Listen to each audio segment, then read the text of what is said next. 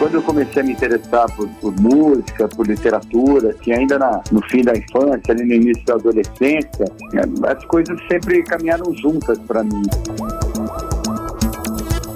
Podcast Cultura é nacional. Se inscreva no canal e compartilhe. E o nosso bate-papo aqui hoje é com ele, Tony Belotto, um homem multifacetado, talvez mais conhecido como ser um, um dos primeiros integrantes lá do iníciozinho da banda Titãs, mas que escreve, tem livros dele, já virou filme, apresenta programa de televisão e, e, participa de inúmeros projetos. Né?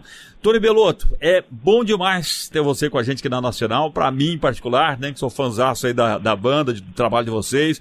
Muito bom conversar com você aqui. Como vai? Tudo bem? Tudo ótimo, eu que agradeço. É um prazer aqui estar conversando com você também. Muito bom.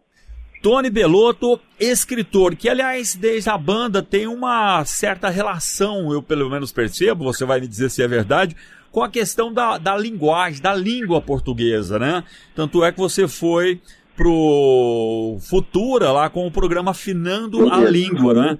Fala um pouco dessa, dessa sua relação né, com a composição, com a escrita de romance né, e, e, a língua portuguesa, que é a ferramenta do escritor, né? É, eu acho que essas, essas artes estão todas ligadas, né? O, os gregos diziam que, a, que as artes eram todas musas, né, que, que nasceram da mesma fonte, né? Aí cada uma ganhou uma personalidade. Eu acho que quando eu comecei a me interessar por, por música, por literatura, assim, ainda na, no fim da infância, ali no início da adolescência, as coisas sempre caminharam juntas para mim. Só que a música me pegou antes, né? Começamos a fazer sucesso cedo, os Titãs, e eu ainda demorei um pouco para realizar esse sonho de escrever. Uhum. Mas é, como você disse, tanto a composição de canção quanto a escrita de prosa tem em comum a língua portuguesa, né? E eu acho que a gente, nos Titãs, a gente sempre se diferenciou pelas nossas músicas terem essa atenção especial com as letras, na construção das letras e tudo. Então eu acho que para mim tem um sentido muito claro, assim, são coisas que, que eu faço que tem muito a ver entre si, né? Claro. Titãs foi uma banda diferente de tudo que havia. Inclusive, até das próprias inspirações lá de fora, né? Da, por exemplo, do rock britânico, movimento punk, é, a partir da sua composição, né? Oito integrantes ali, chegou a ter nove. E ali, sei lá, tem muito de literário ali, né? Titãs, o nome da banda, e, e a, a, cada um ali uma espécie de um personagem. Uhum. Sei lá, eu tenho essa leitura do Titãs. Tá muito presente. As letras de vocês, sem dúvida alguma, né? Sempre letras que têm algo a dizer. Fala um pouquinho aí do Titãs para nós, Tony. É, eu acho que a gente, nos Titãs, a gente formou nossa linguagem muito, como você disse, trazendo. É, né, as, as experiências, as, a, o, gosto de cada um, pessoas muito diferentes, muito criativas, trabalhando num projeto conjunto, né? Então, a gente gostava de várias das bandas daquele movimento punk, movimento new wave, do rock em geral e de muita coisa de música brasileira, desde os compositores da MPB daquela época, como é, Gil, Caetano, mas também da, da MPB mais antiga, daqueles sambistas tradicionais. Então, uhum. acho que uhum. misturou tudo isso no caldeirão e, e saiu uma, uma música, uma linguagem muito original, né? Porque realmente não dava para parecer com nada, uhum. porque era uma mistura de muita coisa. Eu acho que toda a nossa geração do, do rock dos anos 80 ali, Titãs, Paralamas, Legião, é, Capital, Barão Vermelho, todo mundo tinha essa característica de misturar muitas linguagens e, e, a gente acabou criando um, um, um, rock brasileiro muito original, com muita, uma personalidade própria, né? Então sim. tinha sentido sim. E, e, a gente sempre brincou, gostou nos Titãs de lidar com essa.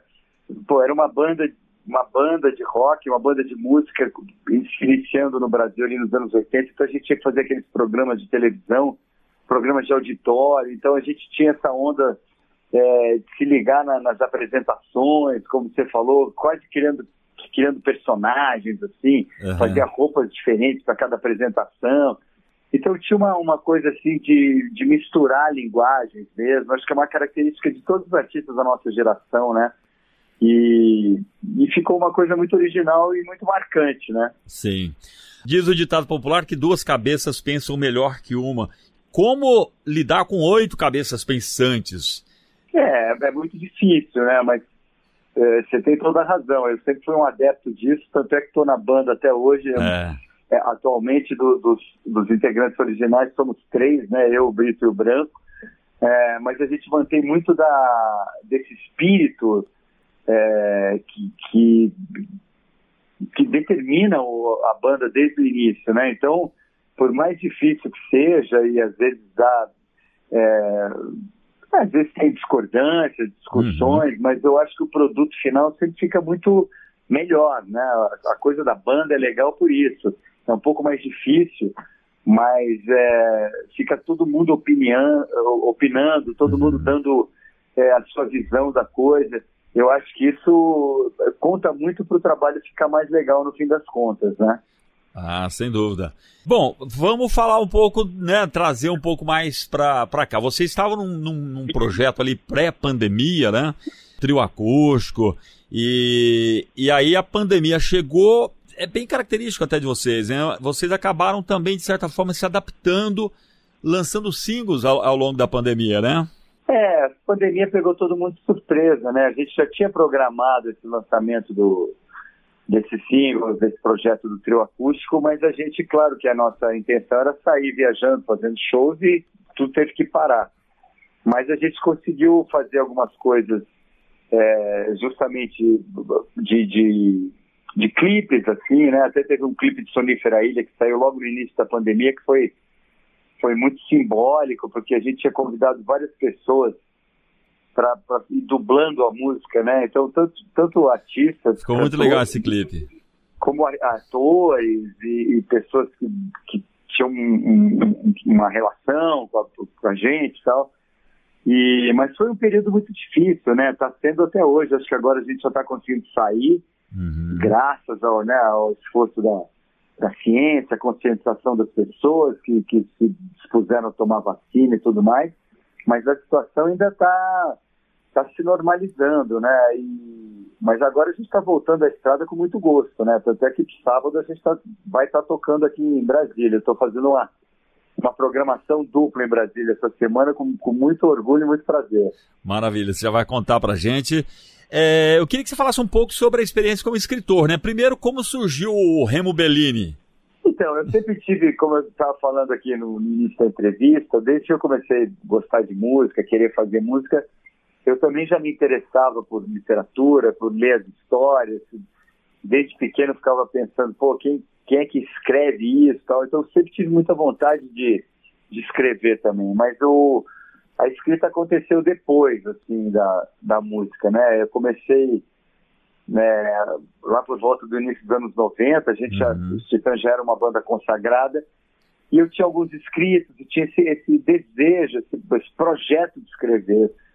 E até foi por um encontro casual com, com um conhecido, que era um, um antigo professor, e ele falou assim, pô, você escrevia tão bem, é, quando é que você vai escrever, lançar um livro? E eu, eu peguei aquilo e falei, não, eu tenho que me dedicar a isso. Aí comecei a realmente a, a me disciplinar uhum. e, e, lancei meu primeiro livro, que é justamente com esse personagem Remo Bellini, que é um detetive paulistano, e que ele acaba aparecendo em outros três livros, né? Tem quatro livros do Remo Bellini, romances, e tem outros seis romances de, de, de temáticas variadas, assim, mas com esse espírito do, do da, da, literatura policial, da linguagem no ar, né, que a gente uhum. chama, permeia todos os romances. Mas é uma coisa que eu faço realmente com muito gosto, assim, eu gosto muito de escrever, e estou inclusive hoje aqui em Brasília com um projeto literário, que é esse Diálogos Contemporâneos, eu acho muito importante a gente, a gente ler, a, a literatura proporciona uma capacidade de reflexão assim que só ela consegue.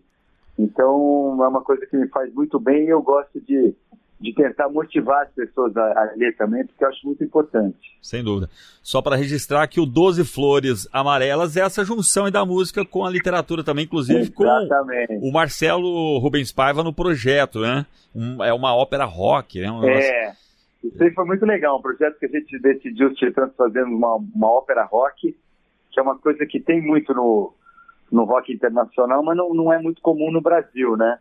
Então a gente foi um projeto muito interessante e como você falou, a ópera tem esse viés um pouco literário, porque você você faz as canções, as canções vão contando uma história e essa história é, é, é uma, uma história dramática, né? Como, como história de, de teatro, de, de, romance.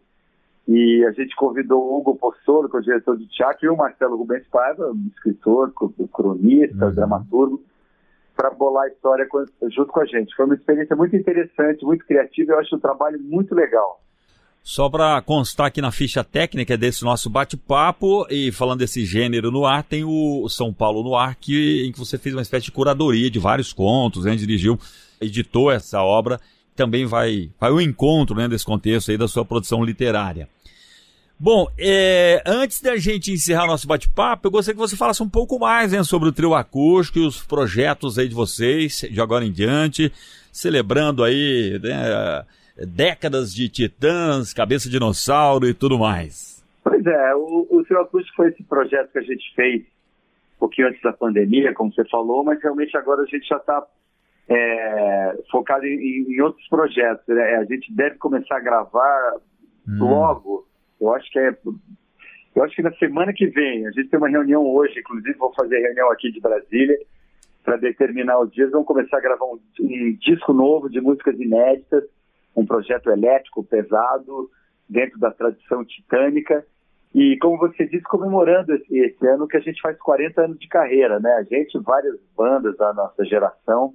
Então, acho que é um, é um ano muito é, importante, né? A gente a gente está comemorando os 100 anos da Semana da Arte Moderna em São Paulo, os 200 uhum. anos da independência. E é um ano em que a gente vai ter eleições, eleições muito determinantes, né? Então, acho que é um, é um ano para ficar marcado na história do Brasil, 2022. E a gente grava um disco ainda esse ano e lança ainda esse disco esse ano. Então estamos muito entusiasmados aqui e animados com o trabalho. Bom demais, a gente espera conversar com vocês de novo aí quando o disco já estiver pronto e para gente tocar aqui para o nosso público, né, o público da Nacional que sempre é fã de carteirinha dos Titãs. A gente conversou recentemente com o Sérgio Brito e ele já falava desse projeto de vocês aí para esse ano ainda, uma ótima notícia, né? Depois a gente, sei lá, se é novo normal, que seja, para a gente voltar a viver, né? É isso. E com coisas boas-vindas por aí sempre. Eu quero mais uma vez agradecer, Tony Belotto, pela sua atenção. Sabe que, que o espaço da Rádio Nacional, o programa é Tudo Brasil, para a gente falar da nossa música brasileira. Estando em Brasília, o convite está feito e a Rádio Nacional sempre de portas abertas para todos os titãs, para você em particular também, tá bom? Bom, muito obrigado. Foi, foi ótima aqui a conversa e logo estaremos de volta com certeza com outros projetos. Muito obrigado. Aqui, o melhor conteúdo da Rádio Nacional.